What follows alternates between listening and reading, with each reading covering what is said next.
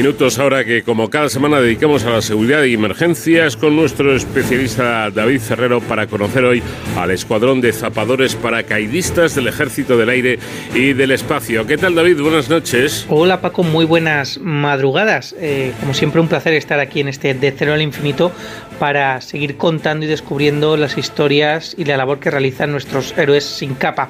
En esta ocasión vamos a fijarnos en una unidad muy especial del Ejército del Aire eh, que hemos querido traer hoy aquí al, programa. Eh, fijaos que se trata de una unidad de élite. Estoy hablando del Escuadrón de Zapadores Paracaidistas, el EZAPAC por sus siglas, eh, del Ejército del Aire que dependen operativamente del mando aéreo de combate y que tienen su cuartel general en la base aérea de Alcantarilla, en, Murcia. Es una unidad cuyo, cuya historia se remonta, fijaos, ni más ni menos que a la mitad del, siglo XX, del siglo pasado, ¿eh? pues bueno, cuando ya empezaban a utilizarse otros países, eh, sobre todo contendientes en la Segunda Guerra Mundial, pues estas unidades eh, específicas ¿no? para saltar desde las aeronaves más allá de las líneas enemigas. Es entonces cuando se crea en España la semilla y un poco arrastrado pues, por esas eh, eh, unidades de otros países, sobre todo Estados Unidos y Alemania, ¿no? Eh, esa semilla de, una escuadrilla de paracaidistas del Ejército del Aire y que hoy ha ido evolucionando hasta lo que es una unidad pues, moderna y que da respuesta a los desafíos de las Fuerzas Armadas que tienen por delante hoy, hoy en día. Para conocer eh, bien de cerca, como, como, saben ya nuestros oyentes, hemos querido invitar a uno de los componentes de este escuadrón de zapadores paraquidistas. Es el capitán Enrique Cortés. Buenas noches, capitán, bienvenido. Buenas noches, David.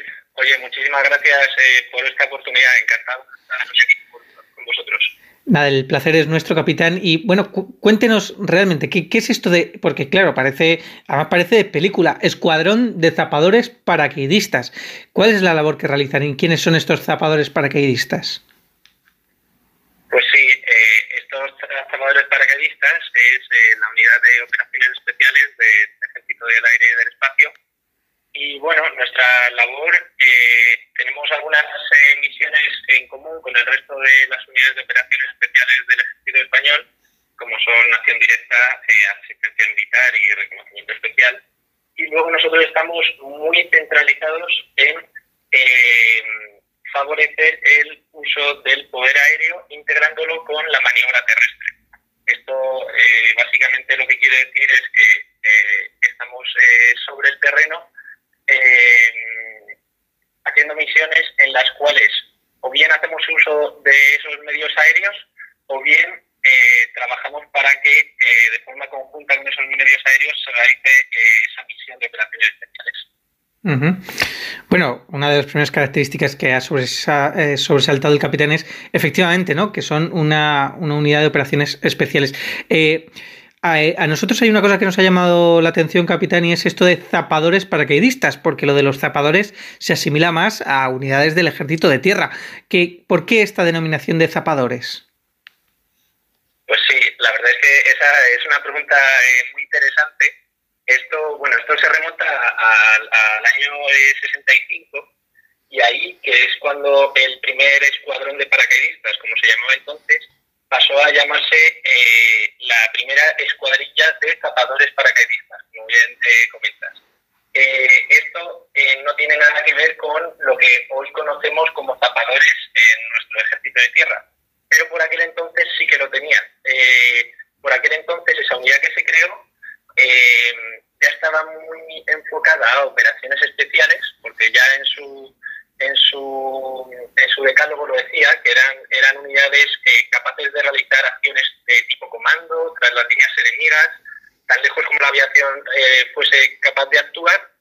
Y para que eso sucediese, hasta ese momento, anteriormente, ya se hacían funciones que incluso hoy en día siguen estando vigentes, que es eh, una muy concreta, que es el, la preparación de pistas eh, no preparadas, eh, que no están preparadas eh, de por sí, no están, digamos, asfaltadas, para que la aviación sea capaz de tomar. Entonces, por aquel entonces lo que ya se hacía era esa preparación del terreno de tal forma pues que se quitan todas las imperfecciones, etcétera, para preparar una pista para la toma de, un avión. Y esa, esa función específicamente es la que asemejaban a los tapadores del ejército de tierra que, que hoy en día hacen alguna una función un poco diferente porque ya están más especializados, pero de ahí viene el, el término tapador dentro de nuestro de nuestra, del nombre de la unidad. Bueno, muy, muy interesante. ¿Con qué medios cuentan para llevar a cabo su labor como esa unidad de operaciones especiales? Bueno, los medios son, eh, son muchísimos. Eh, tenemos pues diferentes eh, diferentes métodos de, inserción, pues diferentes tipos de, de, vehículos ligeros y vehículos tácticos. Tenemos eh, parte de, medio acuático, tenemos para movimiento en todo tipo de condiciones, movimiento en montaña, movimiento estival. Eh, pues de combate pues eh, tenemos básicamente pues muchas capacidades, pues tiro de precisión, diferente tipo de armamento, de explosivos y luego pues tenemos, estamos como le digo muy especializados, entonces pues para esa especialización pues tenemos una, un poco muy importante en el tema de las comunicaciones para, eh, enlazarnos sobre todo con esos medios aéreos, pero no únicamente. Luego también tenemos pues eh, eh, medios de, vigilancia y de reconocimiento tipo drones para pues eso para realizar de, reconocimiento especial y otras que se puedan que se puedan que, las que se puedan necesitar y eh, bueno, eh, es que básicamente los medios que, nos permitan eh, ejecutar nuestras, nuestras misiones eh, tanto específicas como, genéricas. No solamente realizan misiones en el extrangero, eh, dada su naturaleza militar, eh, sino que además participan en, ejercicios también conjuntos ¿no? Con, otros países, como por ejemplo en el contexto de, la OTAN, pero también aquí en nuestro país se realizan operaciones, por ejemplo, eh, hemos estado viendo cómo sus efectivos participan en operaciones de rescate. también tienen ese componente.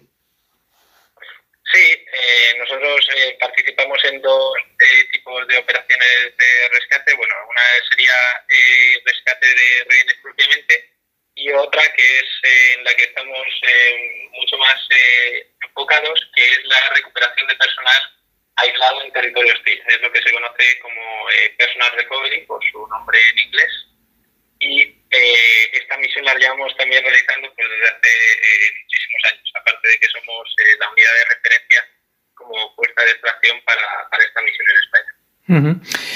Eh, además, también, y me gustaría resaltarlo porque me ha parecido muy, muy curioso, eh, el récord de España eh, de altura de lanzamiento se estableció el 26 de junio de 1987, a nada más y nada menos que 35.500 pies. Y, es unidad, este escuadrón, la que conserva este récord. Pero es que además, eh, en el año 97 también batieron el récord de España de salto en caída libre. Es decir, que estamos hablando de que son ustedes los mejores saltando desde estas alturas. Bueno, eh, no sé si los mejores, pero sí que los que llevamos eh, más tiempo haciendo. nosotros empezamos, fuimos la primera unidad en España en la que empezó a, hacer, a realizar lanzamientos paraquedistas. Y luego sí que es verdad que, bueno, eh, tenemos, eh, tenemos varios récords. Eh, pues sí, tenemos el de, el de la caída más alta, tenemos el de la navegación más larga con paracaídas abierto. Fuimos los primeros de España en, en realizar el lanzamiento tándem, lo que ahora comúnmente pues en, la vida civil pues, se utiliza como una forma de, de, diversión, digamos, pues nosotros ya lo utilizamos para en el ámbito militar y fue esta unidad la primera. Eh, y bueno, luego pues lanzamiento con perros en tándem también fuimos la primera unidad. Eh, esto, o sea, esto se debe a que la unidad eh, tiene un, un componente muy especializado en el paracaidismo. Estamos, es un método de inserción que es, es un método de inserción muy complicado en el cual se hace falta una alta preparación, hace falta mucha continuidad, eh, mucha práctica eh, mucho conocimiento y bueno, tenemos la suerte de que tenemos a ese personal muy experto y pues gracias a eso pues se han conseguido esos récords que no es otra cosa que, que una forma de externalizar el trabajo continuo del día a día que, que realizan nuestros operadores cuando se entrenan todos los Y para acabar ya, capitán, eh, ¿cómo se preparan ustedes y qué se siente cuando uno realiza un salto a eso, a 30.000 pies de altura? Sí, pues como le digo, eh, la preparación en particular del paracaidismo eh, pues necesita, pues como le digo, mucha mucha continuidad, estar muy focalizado en la actividad porque no deja de ser una, actividad de riesgo es verdad que, necesita unas habilidades básicas, eh, buena forma física y, como le digo, mucha práctica. Eh, esta práctica pues eh, la hacemos de forma tanto continuada en el tiempo como concentrada, pues como bien ha dicho, en algunos ejercicios tanto nacionales como internacionales y, y básicamente en eso se se basa nuestra preparación en, cuanto a paracaidismo. ¿Y qué se siente? ¿Qué se siente cuando se está en caída libre? ¿Cómo lo describiría usted? nada, las sensaciones la verdad es que, es que son únicas. Eh, las sensaciones eh, hay que vivirlas. Eh, es una experiencia impresionante como no, como no podía ser de otra manera.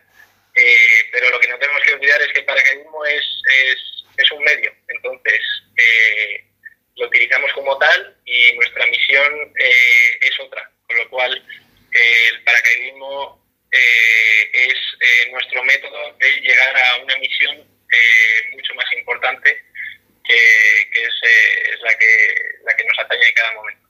Pero claro, ser una actividad fundamental y que requiere muchísima preparación, con lo cual pues hay que, hay que hay que hay que darle tiempo, hay que hay que prepararse bien, no deja de ser una, una actividad de riesgo. Pues muchísimas gracias, capitán Enrique Cortés, de este escuadrón de zapadores paracaidistas, por contarnos cuál es su día a día y sobre todo acercarnos a esta unidad de élite, esta unidad de operaciones especiales del Ejército del Aire y del Espacio, una unidad que ha realizado ya más de 150.000 saltos paracaidistas gracias a los hombres y mujeres que forman parte de este EZAPAC. Capitán, muchísimas gracias, un placer. Oye David, pues muchísimas gracias, eh, un placer estar eh, hoy con vosotros, eh, enhorabuena por el trabajo que, realizáis allí, es estupendo y, os deseo lo mejor.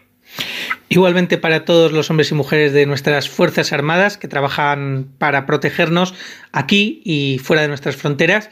Y con este testimonio del capitán Cortés, Paco, me despido hasta la semana que viene. Hasta entonces, ya saben, protéjanse.